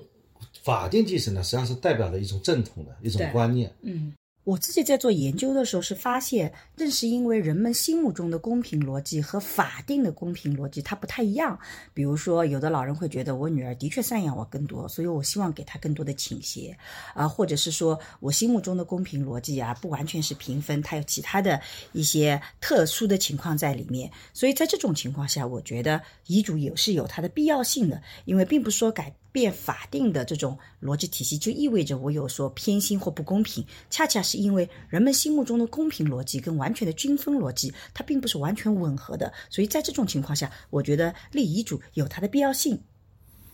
对，遗嘱它本身还是一个私生活的私问题，私空间的问题。嗯，所以呢，如果有遗嘱的话，那就不适用于法定继承了。嗯就是遗嘱继承优先于法定继承，嗯只有在没有遗嘱或者遗嘱无效的情况下，才适用法定继承。嗯就是说，法律是尊重私人空间的嗯决策。那么，为什么法律要创设这个遗嘱的制度呢？嗯，就是认为你很可能当事人他就觉得这法定继承不是不能达到实质公正，对，对吧？法律追求的是在个案当中的公正，嗯，而不是那种堂而皇之的公正、面上的公正。嗯，如果说在这个项目当中，按照法定继承不能实现个案公正，索瓦律师认为他可以通过遗嘱的方式来改变法定继承的逻辑的。嗯所以法定，所以遗嘱继承当然有它的先进性啊，这个制度是人类创设的一个很先进的一个制度嘛。嗯。但也正是因为它要改变，所以它在程序上就要求你有更加完备的这样的一个逻辑体系、一个操作，是吧？哎，我其实思考下来的就是这种解释逻辑啊，还是相对比较通畅的、通透的。嗯啊，其实没有其他的一种解释逻辑吧。嗯啊，它实际上会有还有另外一种思想影响，嗯就是说，这个我们中国人的财产观念呢，嗯这很很一些社会学家说，嗯，中国人财产观念，他认为你这财产不见得是你个人财产，就你对个人财产不见得是你个人财产，是，而是你这个家族的财产。嗯家庭的财产。嗯，那么呃这我自己能够决定我的财产怎么分配。嗯，应该说这是一个个体主义、自由主义的事情。对，那我的我的世界我做主嘛，嗯我的财产我可以花。嗯，我花到我没了以后，我决还可以决定我死后我的财产怎么处理，对，这不是很发达、很先进的吗？嗯但是有另外一种传统的观点，很可能认为嗯你的财产你只是占有，嗯占有的情况下你可以使用，嗯，但你使用还剩余的那部分，那还是由家庭其他人来使用对，这个其实在我们学术里有一个词叫家系主义，啊。这是你来解读一下这背后的逻辑。这个在我们的中国的这个财产的继承里面，其实我们主体上所认可的一套逻辑体系，不是像西方的个人主义的家庭各有个人财产制，我们其实认可的是叫家系主义。这个家系主义跟我们过去的农业社会其实是紧密关联的。你想，过去你所拥有的那个房屋，其实是你的祖上传下来的。那你在这里，其实你只是有个经营和支配权，这个东西其实是你祖上传给的，其实并不是说意味着你有所有权。所以你会你在你这一辈里，你应该具有的义务是把你的这个这个财财产扩大。所以叫传宗接代、光宗耀祖嘛？怎么光宗耀祖？其实就是你要有成就，成就做了些什么呢？就把你自己的家庭的财产扩大，然后扩大了是什么呢？你是为了传给下一代，因为你是传宗接代，是他后面的那个。所以每一个这个当时掌管这个房屋、掌管这些财产的人，他其实都是具有临支配时权保管人，他没有所有权，因为那个是这个家庭财产一一直离下来的。所以呢，在这样的逻辑体系里，你就会发现，其实在中国里面就不存在说我个人贡献有多少，所以我对你父母好不好，所以我就应该有拿多少的。这个财产，因为你可能对父母是有不一样的，可是对祖宗来讲，你作为子辈是平等的，所以我们叫兄兄弟均分，跟日本的长子继承啊还很不一样，所以我们是兄弟均分啊，女儿被排在外面了。那么等到进到了这个市场经济以后，你会发现我们已经完全能确定说这个财产是我挣得的，比如说我们两个人今天创的财产跟我们的父母祖宗没什么关系，我们就靠自己努力的，并不是由父母祖宗来。给到我们的，所以在这种情况下，你就会发现，我们其实是不应该再用家系主义了。但由于这种文化依然在影响我们，所以你会发现，我们会依然想当然认为说，这个父母最容易跟孩子讲的就是我我的都是你的，我以后都是给你的啊，尤其是独生子女，父母特别容易跟孩子讲说，我们家全是你的。这个中国的父母也没有说这个财产是我的，我可以不留给你，子女也没有这个想法。所以，如果中国的父母提出来，我要把我自己的财产 donate 掉、捐赠掉，或者是做公益的去去捐献掉，或者是我拿出来做其他的用途，你会发现子女会非常的生气，觉得你是损害了我的利益。而这个跟西方的个人主义，父母财产归属于父母，他有完全独立的财政裁判权。他如果给你是对你的好，不给你也是正当的，也是自然的。这种逻辑体系是不一样的。所以你会发现在中国就会出现这种情况，就是一个子女拿了财产以后，他并没有感恩之心的，他觉得就你应该给我的，但如果你分配不公，我会很生气。我今天去做法法院系统去做一个嗯讲座，哎，你在法院讲什么呢？今天我讲的是呃变迁，就是婚姻家庭是怎么变迁的，里面的观念是从经济的变成怎么变成一个情感的这个结构的，然后又是怎么从角色变化，又是怎么从情感社会学角度那个。其实我在很多地方都讲过类似的讲座，但是最后的一部分跟他们讨论了我自己在做离婚研究的时候的一些个案，然后呢，最后呢也遇到一个非常资深的，专门做老年人的这个这个法案件的，他就给我讲了一个这样的一个故事，就是这个老年人九十三岁，一个老太太，丈夫过世了，她呢就房子动拆迁拿了六百万，那由于房子动拆迁掉了，所以呢她就拿了四百万给小儿子，跟小儿子住在一起，剩下的两百万呢，她另外一个儿子给了一百万，两个女儿给各给了五十万。啊，他分的时候是这么分的，就觉得我是跟着小儿子住的，所以呢，我就小儿子多给一点。那么老大是儿子，我也给一百，嗯，一百万。那么两个女儿我给了五十万，我觉得对对你们很好啊。但是呢，老小小儿子呢特别不争气，赌博把钱给赌完了啊，这个就没钱了。然后呢，这个老太太就是连住都没地方住，把房子都给这个这个这个赌没了。那么这个时候呢，她进养老院，进养老院的时候呢，她一个月工资只有三千块的退休工资，养老院大概要有接近于五千块钱，所以呢，她就要求四个子女每个月给我五百块钱，对吧？平均平均。那么，就算他九十三岁了，就算他能够再活个十年，你想想看，你一年，你就算是女儿拿的少，你一年也就是六千块钱，对十年也就是六万，比我给你的五十万是不是要少多了？对但是出现的情况就是四个子女都不给，小儿子不给的逻辑体系是因为我没钱，没钱，对吧？你没找钱老最大大，那么找老大，老大就觉得说，那凭什么我一个人来承担呢？对吧？那要承担，大家都平均承担。两个女儿就说了，你分配的时候就本来就不公平，你才给了我五十万，你少了很多，你去你给最多的那个人去啊！你你既然已经决定了去靠他，那你就去找他去啊！你干嘛来找我？那这个老太太就在法庭上当场打自己的耳光，说我这辈子真失败，你看我就养了这些不孝的孩子啊，都不肯养我的老。你从一个这个。呃，你从逻辑上讲，你有的时候从不同的角度来讲，你会发现你得出来结论是很不一样就的。是说父亲眼中的公平和子女眼中的公平是不一样的公平。对父母眼里的公平和子女的眼里的公平很不一样的。你会发现在这个逻辑体系里面，对于父母来讲说，我已经给了你五十万，就算给女儿最少的五十万，你每年也就给我六千块钱，你有什么觉得不公平的吗？但是对女儿来讲，就觉得你偏心。你本来就给我给的很少啊，你凭什么在义务上我要给的更多啊？那所以呢，他们就坚决的不肯拿出来钱。啊，每个人都有自己的道理啊。这个老大做的最好说，我愿意拿出来的，大家都愿意拿五百，我也愿意拿五百啊。两个女儿愿意拿五百，我也愿意啊，啊，对吧？老二就老老小就说了，五百块钱我可以那个，但两个女儿就不干了，说凭什么呀？你拿了四百万了，你还不照顾父母，对吧？你还把钱亏光了，哦，现在你要让我们来出钱。你会发现在这个里面，它没有涉及到遗产的继承，但它遗产提前分掉了，所以这个老太太啊，就是在法庭上哭天抹地，就说我要告诉所有的老年人，千万不要在自己死之前把财产分配掉，就你一定要捏在自己手上。但是就像我们刚刚讨论，捏在手上，最后遗产分配的时候，可能问题也很大的，对吧？但是那这个死了以后，管他呢，对吧？啊，对对对对，所以其实是立好遗嘱，就是我多少给对方的，但是不应该提前分掉，对吧？啊，否则他对就说他拿了六百万，你说他一个人轻他轻有时候松松不做的，主也好啊，法律上该怎么处理就怎么处理啊，也也有好处，也对是吧？好，也不离主不离主也不离主的好处啊。啊，就算了，法其实定的国国家为你做主了嘛，嗯国家是尽量把财产送回你家嘛。嗯就是说你经常在小说里会看到这个故事，你突然要到海外去继承一笔遗产，因为他的法律就是假设你第一代就是父母、兄弟姊妹，嗯啊，父母、子女、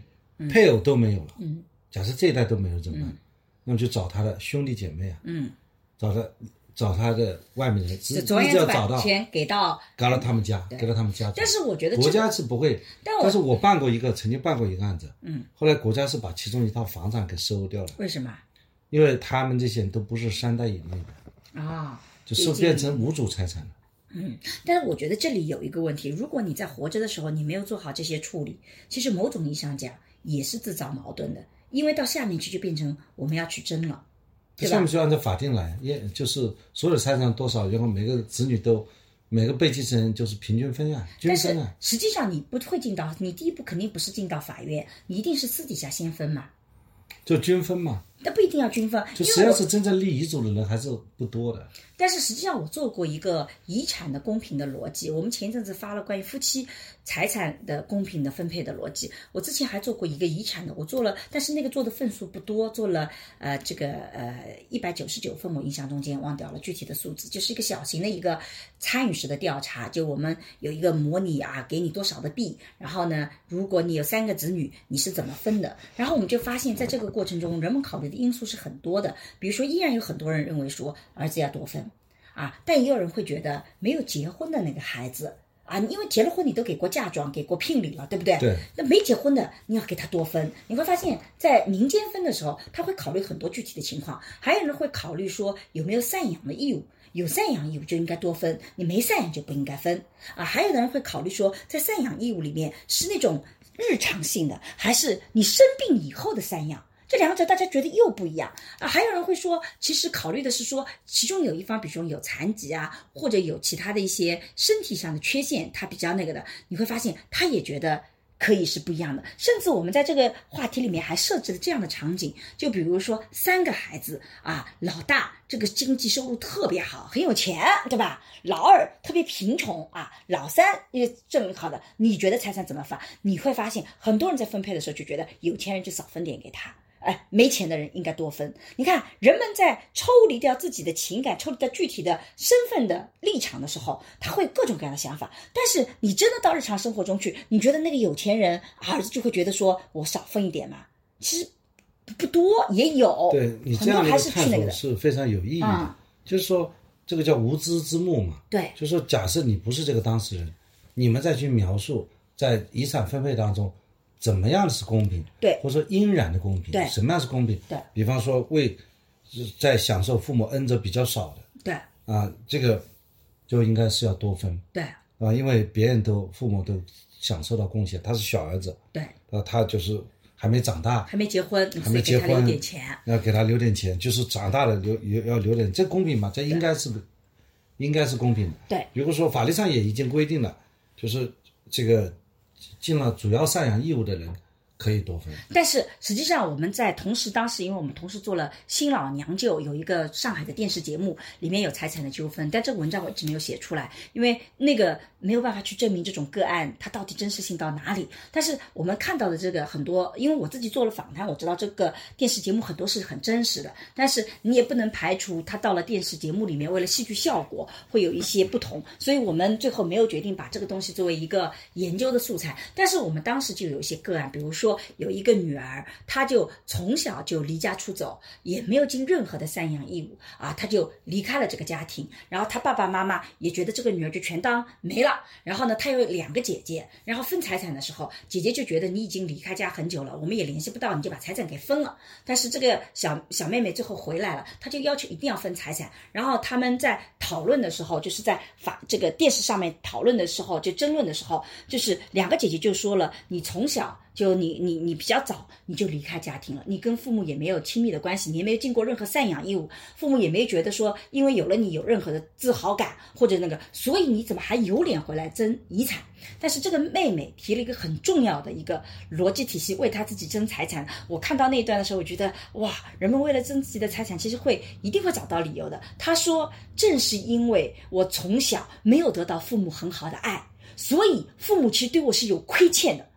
那现在我回来了，他们已经不能再给我爱了。那难道他们不应该用经济来补偿我缺失的爱吗？ 就他是这个逻辑，所以他觉得我应该多拿爱啊。他说，那那个姐姐们就说了说啊、因为你没有赡养，他说父母给我赡养机会了吗？没有给我赡养机会啊。如果我们当时关系很好啊，我没有这个离开家，他就觉得我离开家，在姐姐们的传授里是你自己离家出走啊。用在他的话里就是父母把把我给赶走了，我待不下去我才走的。他说我不是没有赡养，是你没给我赡养机会啊。然后他们在那边争的时候，我就在想，哇，当我们。这个用一个无知之幕把它给盖起来，大家不考虑这些情况的时候，你会发现人们会自然觉得你没有尽赡养义务，你就不能拿到。可是真正出现一个人，他真的没有尽过赡养义务，你会发现他用截然不同的逻辑体系为自己辩护，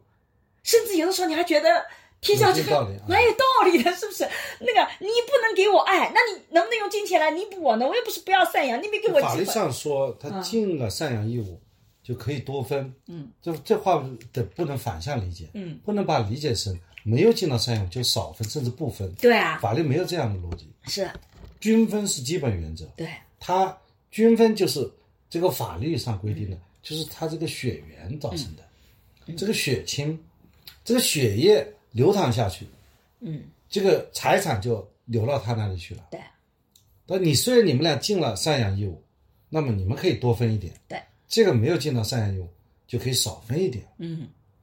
但是基本是均分的维持均分。对，但是因为我在做研究的时候，我就发现，真正觉得大家所有人都觉得应该均分的，其实就是你在所有情况都拿走的时候，大家还是同意均分的。但你只要加一个小小的要素变量，你会发现大部分的立场都会改变。但是也总有百分之十几的人永远觉得，不管什么情况，咱就均分啊。甚至我们也加了有立遗嘱的情况啊，有很多人会觉得根据遗嘱来，但还有人觉得说遗嘱也不能听的，就应该按照法律来，也有这样的这个一个对一定的群体，就是，但是我们的样本量比较小，所以我这篇文章发不了特别好的期刊啊、这个我其实夫妻财产，因为我们做了一千份，能够做交叉分析，发比较好的期刊。那那个是，但是我觉得那个虽然量小，因为它复杂嘛，我必须要一个个去像访谈一样去做做这样的调研嘛。但我觉得其实这个是非常有意思的一篇文章啊，就是我自己做完以后觉得哇，原来那个的。但尤其是我们后来做新老娘舅，我就一直比较可惜的就是，我其实当时很想去做法律和这个人们的想法和这个实际情况的对比，但由于这个实际情况。这个还是会出现很多的争议。我就是觉得现在这个法官为什么大量的在很多案例当中，把有些遗嘱啊，嗯，他的要求那么高，嗯，包括我们的民法典，对，为什么这么高了？本来就已经正式性了，你就和我们当下的这个观念是密切有关的。什么观念？就是认为你这个财产呢，嗯，还是家庭财产制啊？就我们的观念，从家庭法律上一脚已经跨到了个人财产制啊。但是思想上还是家庭财产制，所以所以作为一个平衡，所以对这个遗嘱啊的要求就非常高了啊。也就是说，虽然这个遗嘱，我其实也知道这个可能是你父母真实意识的表达，但由于我们认为，其实这个家庭财产其实属于这个家族的，所以呢，虽然你在这个支配的时候出现了你想怎么支配，就是但其实你也不见得能够。我想象啊，就法律说，嗯，他说我你这个人还挺个体主义的对啊，你说你的财产就是你的对，啊，就像你妈，你妈说她的存款都是她的，嗯，其实你爸并不这么认为，对法律也不这么认为的。啊，他说这就是我的，是我赚的，嗯我这一辈子辛苦赚的钱，对你爸没有挣到钱，对我赚的钱，对省吃俭用来的，对法律并不是这么认为的对，啊，嗯这个家庭财产制也不这么认为的，嗯。哎对啊吧？我要去处理，说明你这个人还是蛮个体主义的吧？我突然那么好，嗯那你处理要求要高一点呢，对说明你你很处理的人，那应该要是花钱请个律师啦，啊你律师也不肯请。对法律也不肯学，说明你这个还不足够现代嘛？ 但是我妈已经有一个这个做律师和做法官的女婿了。你看她写的时候，哎，她为什么写的时候不让你看一下呢？对，我是利害关系人嘛， 所以我不参与见证了。对，所以你不参与见证。但我其实也没有好好的去看过她的东西。但是我觉得这里面有个比较有意思的点，就比如说大家听到这里会觉得，因为的的确确在我们家庭生活里，我妈妈其实贡献是更大的。我爸爸这么多年来的确在经济上贡献不是很大哦，就是而且在其他方面也是我妈妈贡献更大。大家会听上去很顺，但实际上如果你换一个角度，你就突然间变成是这个男性挣钱，女性不挣钱。这个时候你说这个财产都是男的，你会你会发现很多人就会心里很不舒服了，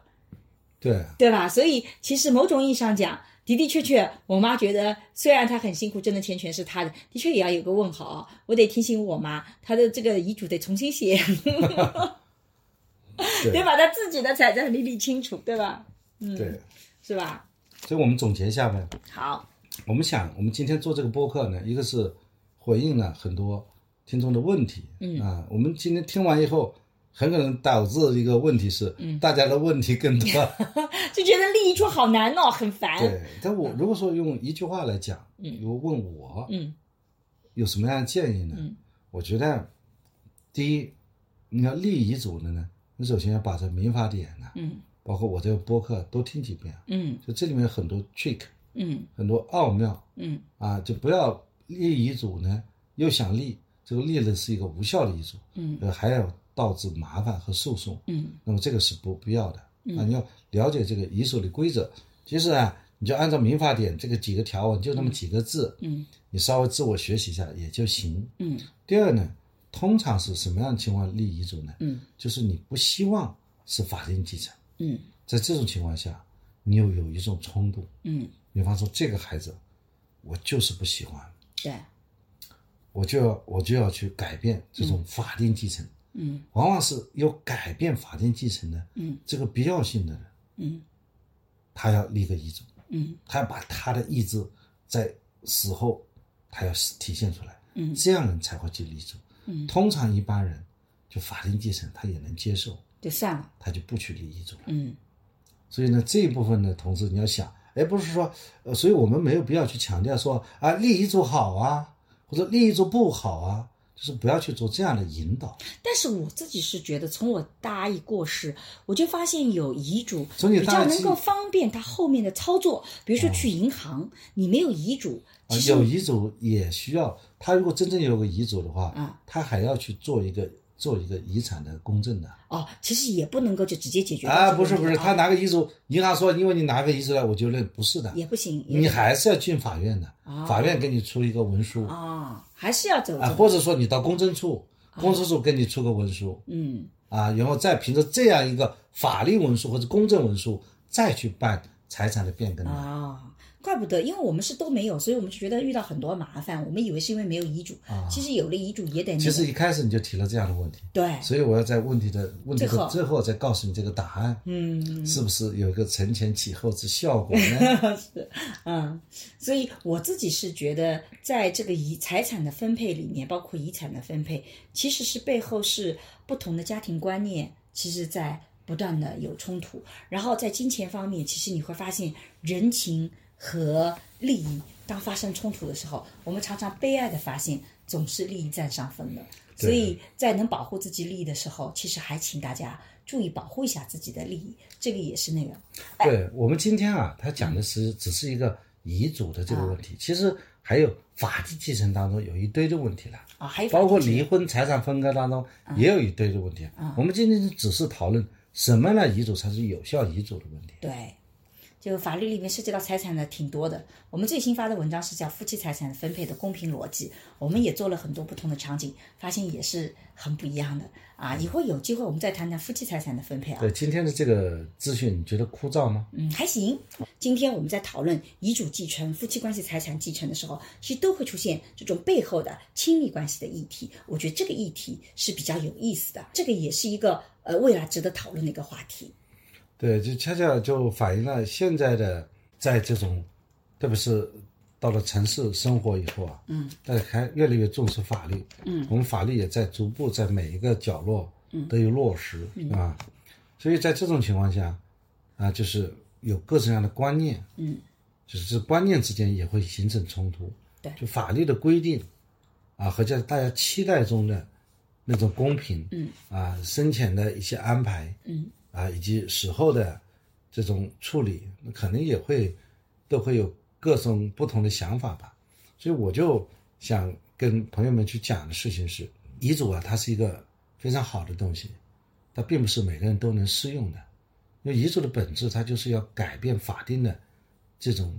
继承的逻辑。嗯，那你为什么去改变？并不是说我们今天要宣传说大家都要去立个遗嘱，因为这个遗嘱就能够把你身后的事情就如你所愿的把它处理好。哎、我但我原来是现有在这个误区的。现在是告诉你是没有这种情况，啊，我原来有这个误区，我觉得立个遗嘱可能可以嗯给你小之所以辈立个产遗嘱呢生很多的方便的地方。那你就是想，你不希望按照法定的这种方式来继承，嗯，你认为法定的继承按照你现在这种特定的个体的状态之下，嗯，它是不公平的，嗯是你不愿意去看到的，嗯，所以你一定要去立个遗嘱，嗯，来改变法律规定的这种秩序，嗯，这种情况法律是给了你一条路，嗯，正是因为法律给了你这样一条路，嗯，就是说你要改变法定继承的这样一种秩序，嗯，所以法律给你提了相应的要求，嗯，就说你要做的很规规范，范啊，原啊，来就是你这个要问题严丝合缝，嗯啊，如果你仅仅就去做，嗯，啊，你今天一会儿说啊，我的财产给老大，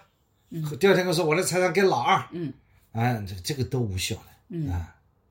因为你要去做的严丝合缝一点，对，我觉得张老师讲法律的时候，就常常非常有魅力。他今天在跟我聊的时候，其实破了我的一个误区，因为我在一开始就讲了，因为我们家最近几年，我妈妈反复唠叨的要去立遗嘱，其实对我妈来讲，就是她看到了，由于我的大阿姨啊，我的表弟没有遗嘱，所以去办一些身后财产的时候遇到了很多的困难，所以我们会有一个本能的想法说，是不是我立了遗嘱，这些困难就不会有了？立了遗嘱，这些问题可能就能够自然的解决掉。但是张老师其实告诉我们，并不是这样子的，因为假设你不立遗嘱，其实你也可以通过法定的这个程序，但这是不是也要进到法院系统？否则我怎么能拿到这个要正到式法的院那个去啊，你要到法院，但是我立了遗嘱，是不是就可以不需要进法院呢？立了遗嘱就到公证处啊，那就到进公证处，对不对？因为法院毕竟比公证处，我们听上去公证处更加简单一点点嘛。法院系统我们听上去，对很多人来讲，进法院它不是一个特别那么有哎舒服的观如念，果各方之间没矛盾，那蛮矛盾去的。哪里都很方便。但是实际情如况果说有矛盾，去哪里都不方便。不不不，实际我们在现实情况中遇到的情况就是，即使你没有矛盾，你去办一个房产，他就要求你所有相关人员全部要到场签字，那当然，非常的麻烦，这个很麻啊有烦遗。嘱也要到全场签字。但是我已另经跟你讲了那么多遍了，我想听众们都听清楚了。但是我举一个具体的例子啊，比如说你立个遗嘱，不可能不到场就把你变过去了呀，他也要全部到场的呀。但你立遗嘱的话，你就只要去公证做了以后，你就可以去进银行、进房产公司去办了。对啊，但你是没有立遗嘱，你也可以到公证处去办呢、我们这些人就商商量好这么去继承，公证处也可以帮你做继承遗嘱。那为什么在现实生活中，像他就遇到这种情况，需要把一直没有来往的那个人都要找过来？一直没有来往的人，他是他是他们的法定继承人啊。他的，比方你继承的时候，就是他父亲继过世了，他父亲过世后，他奶奶还在呀，这奶奶是他父亲的父的父母所，以要把奶奶也要找出来对呀、啊。所以从某种意义上讲，之所以这么困难，也是因为其实是法定继你承，法定继承我们要把一样它的排在外面，是这个逻辑哎对吧？对的啊，明白了。好，这个其实对我来讲是一个破除一个误区的过程，因为我原来会以为有这些便利的方式。那想想看，如果是这样的话，其实对我妈来讲，我觉得她写不写遗嘱影响也没那么大了，对吧？就他有没有？我在他写现也是在个无效的。他现在想改变的情况是，倒是不一样。嗯，他说希望这个孩子不要给儿子，呃，不要给女儿女婿，是直接给孙孙女、对，呃外甥、呃对外甥女和外甥这个这样的一种做对法，他是改变了法定继承的逻辑，嗯，她觉得给我们没有意义，因为我们也不差这因为点。他想去改变嘛。他想要去给到的是明白外孙因女和孙为女，他想去改变他的状嗯态，我怎么能够说利害关系人怎么能提法律建 议呢？从法律职业的操守来讲，嗯我们属于回避的，啊，所以我为什么不给他提建议？就是回避，啊，你自己就决是因定，为有利益冲突，嗯叫 interest conflicts，嗯存在这个利益冲突，有利益冲的，啊有利益冲就不能给他提供法律建议，嗯，然后这就是在在家庭生活上体现了一个法律职业的那个操守。对你不能，我看我一句话都不讲，啊就是因为有利益冲突的。啊，原来是这样子啊。但总而言之，对我们这样的家庭来讲，我相信，呃，不管是谁走有意外。其他人都能够比较好的去处理这种问题，因为本质上都不是那种会呃这个这个会去特别的去损害他人利益的，所以，但是的的确确这几年做财产的研究，也真的是觉得看到很多的不同的人性哦，就是说，尤其是他们今天做很多跟我谈离婚官司的，做呃老年的这种赡养啊，这种遗产继承，真的是到最后很多时候他们都觉得不敢走进婚姻了，太复杂了，太麻烦了。但可能走进法院的也都是一些。已经是有些很搞的这些情况在里面了。日常生活中，大部分人可能还是比较简单，按照法定继承来做，对吧？是这个逻辑啊。对的，嗯，好的，好，那今天我们就聊到这里啊、如果大家有什么想法，我们也非常欢迎在评论里这个来看到大家的不同的观点以及大家新的问题。桑老师有的时候也会有兴趣去回答类似这样的法律问题。对我们的这个咨询还是比较有价值的啊。嗯 我们希望有更多的呃观众啊点赞、收藏、转发嗯啊。我们现在播客也开通了打赏功能，啊嗯这其实这个法律咨询呢是免费的，嗯，可以不用不用打赏。嗯你说这个打赏会不会构成一个法律服务呢？他说我听了你的话，我来付了你一块钱，嗯就构成一个有约束力的法律服务。啊，我不知道打赏的法律我都不知道。这以后也可以讨论一下打赏会不会有些那个。其实我觉得桑老师一直我鼓励他说，或者说我很希望他去讨论一些日常生活中的法律，因为我们以前私底下聊天的时候，我就觉得经常很有意思。比如说你去便利店，你为什么要最后拿那个单子？它是个什么合同啊？然后打赏形成了个什么关系？其实我对这种话题，觉得背后的法律问题也挺感兴趣的。桑老师有兴趣以后也可以聊一聊。对，这个我们聊一聊生活当中的法律常识，提高大家的法律对意识还是很重要但。其实，在我们刚才的讨论当中，你看到吗？嗯，就基本像沈老师天天这个耳濡目染的人，对，还法有律有很很多多事误区啊。是需要去聊的啊。嗯通过当然了，今天花了差不多这快两个小时的时间嗯了，应该讲把要不要立遗嘱，立遗嘱有什么作用，嗯还是聊得比较清晰了啊嗯。至少改变了你一点点认知。对，但是我们生活当中有很多法律，我们呢关键的是，不是说一定要拥有多少法律知识，嗯，而是要有一定的法律意识，你知道有什么一个大方向，对，对吧？所以呢，比方说我就给大家出个题目，假设你打赏一块钱嗯，或者两块打钱，消两块钱现在是啊，啊，打至少两块，至少两块。那你会不会构成一个有约束力的法律服 务呢？啊说你必须要持续跟啊，你要催啊，不更是，，什么叫约束力法律服务嗯呢？就是说我给你提供法律服务，我就是你的 lawyer，对，就我跟你 lawyer 就会有会有一个叫 interest conflicts，对就利益冲突的问题。比方说，这还有一个就是叫叫 lawyer 呃 privilege，啊就是说我们之间的沟通啊嗯是受保密的啊啊，就是说你向我问一个问题，假设我是你的律师，我就有有义务为你的事情去保密。嗯，你我还觉记得得那个电视剧里面有这种状我况？觉得没有吧，打赏哪有这么这个复杂的功能嗯啊？这个，但是我们的确在考虑说，呃，如果打赏到了一定的数额，我们可以拿这笔钱来做什么事情？其实我们也在考虑做些什么好玩的、有意义的事情啊。你如果有些问题，可以，尤其是日常生活的，请大家不要拿案子过来啊，案子很复杂，我们没办法去做这样的一个公开的解答。所有你的问题，可能都是我们公开可以去讨论又具有普适性的，我们非常愿意去做一些回答。好，嗯我们今天就到这里，今天的播客就到这里，谢谢，再见，拜拜。拜拜。我们下一次看看这次播出来以后增加了多少粉丝啊？嗯。而且你在看的时候，就是你在听的时候啊，你可以告诉我们有多少粉丝。你过段时间帮我们看看有多少粉丝。好的，嗯，我们桑老师还比较在乎粉丝量嘛啊。对我们这个出这个还是有价值的。好，嗯，好的，那就这样子，拜拜。拜拜。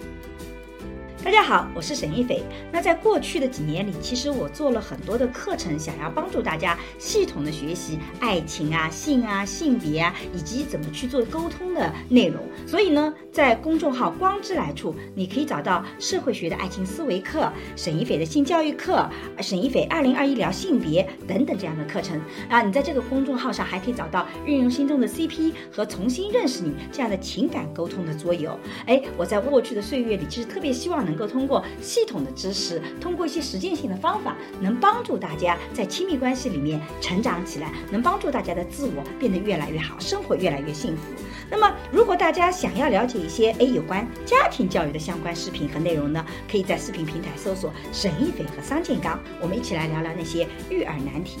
好了，今天的播客就到这里，谢谢你的收听，我们下期再见。下期再见。